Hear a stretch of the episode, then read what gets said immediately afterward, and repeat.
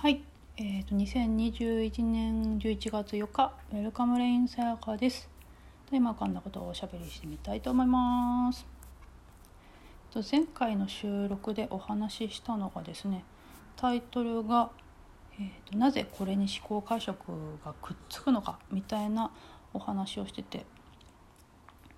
でそれにですねタイミングよくいつもツイッターとかねそういうのって連携してるかのようにですね。どなたかのツイッターが流れてきたりして。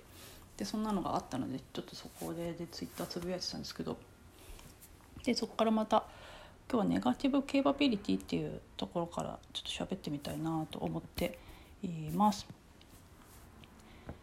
えー、っとですねそこでもちょっとまとめて書いたのが、まあ、前回の話ともつながるっていうか前回もそんなような話してたんですけどこの今の感じ感覚を味わうっていうことが、まあ、できない時というか、まあ、その感じ感覚を受け入れられない時理解できない時、まあ、受け入れがたい時っていうんですかね。って時に、まあ、基本的にその気持ちよい感覚っていうかいわゆるポジティブって言われているような感じ感覚ってあのもう頼まれなくても勝手に味わうというか受け入れるっていうかまあそうですね。なんだけど逆にネガティブっていう風な悲しみとか苦しみっていうような感情って、まあ、自然と拒絶したいこれは嫌だっていうのが、まあ、オーソドックスな反応だと思うんですよね。なんだけどマインドフルネスとかだとかんあと瞑想とかっていう視点だとそのまま例えば苦しみとか悲しみっていうようなネガティブな感情がそこにあって浮かんできたとしても、まあ、それはそれとしてっていうかな。あ今悲しみっていうこの感じ感覚があるなとあ認めるとかただ気づくとか味わうとか寄り添うとか、まあ、いろんな表現あると思うんですけど。それをこう解決しようとするんじゃなくてそれがそこにあるっていうことをそのまま認めるというか受け入れるっていうようなスタンスなんだと思うんですよね。だけどなかなかそれが難しいというかできない時の一つの反応としてその解釈をつけることによって早くオチをつけちゃいたいんですよね。でそれによってその感じ感覚っていう苦しみから早々に脱出したいっていう。それを理解して、まあ、それはそういうことだなっていうふうにすると、まあ、落ち着くんですよね。だそういうあの手法の一つ。なんだけどそのネガティブケーパビリティってなんだその出来事に対してそれはこういうことですとかこれはいいこと悪いこととか、まあ、それに解釈とか意味付けをするんじゃなくってマインドフルネス的なんですよね。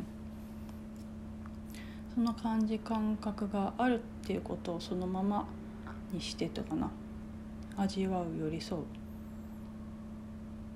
ですねでそれでなんかウィキペディアで調べたらですね消極的能力とか消極的受容力否定的能力って表現されてるんですよねそのネガティブケーパビリティについて。でちょっとねそっとあとこっから思うのが、まあ、例えばこうやって言葉にするとか文字にするとか、まあ、考えもそうなんですけど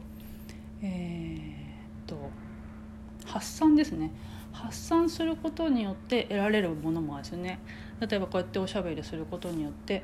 まあ、思考的マインド的になんか整理がつく。とか、まあ、仕事で言えばそういうふうに発信することによって誰かにその言葉が届いたりそこから出会いがつながったりすることもあるっていうこともあるんですよね。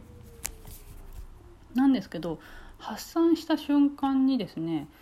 えー、っと失われるものもあるっていう感じがするんですよね。それで言うとその多分ネガティブケーパビリティ的な、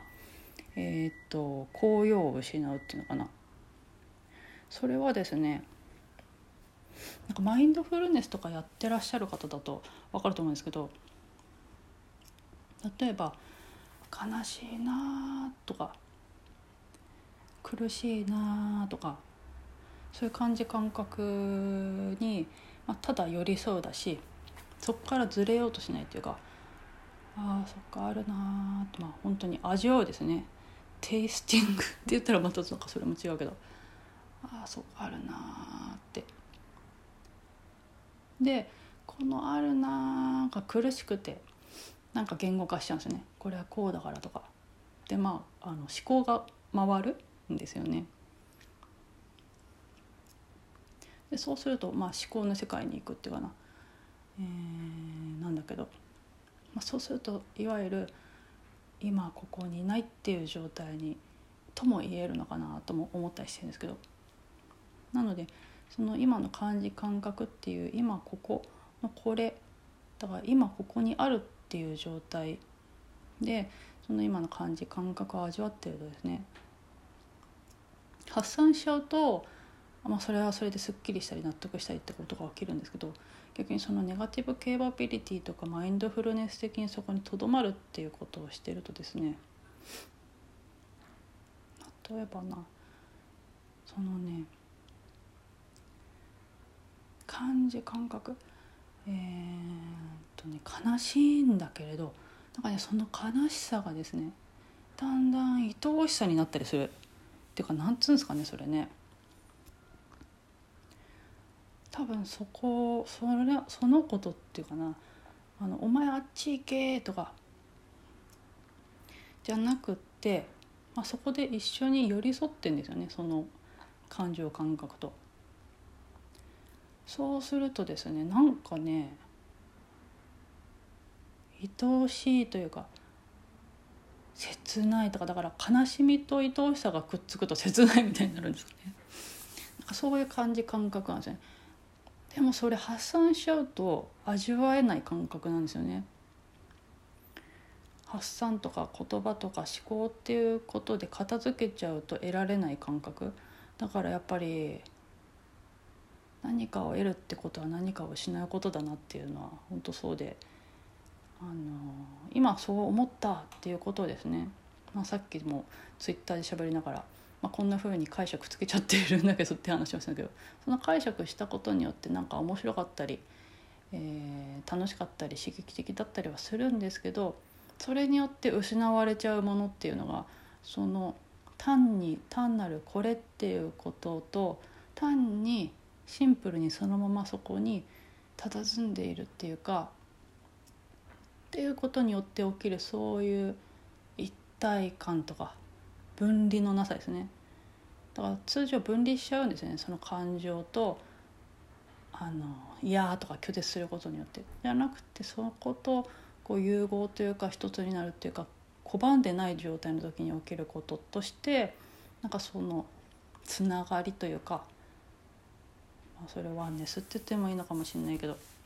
でもなんかそういう特別なことでも全然なくってなんかそういうなんていうのかねなんかまあ言葉にならないですよね言葉にならないやつやってるから。っ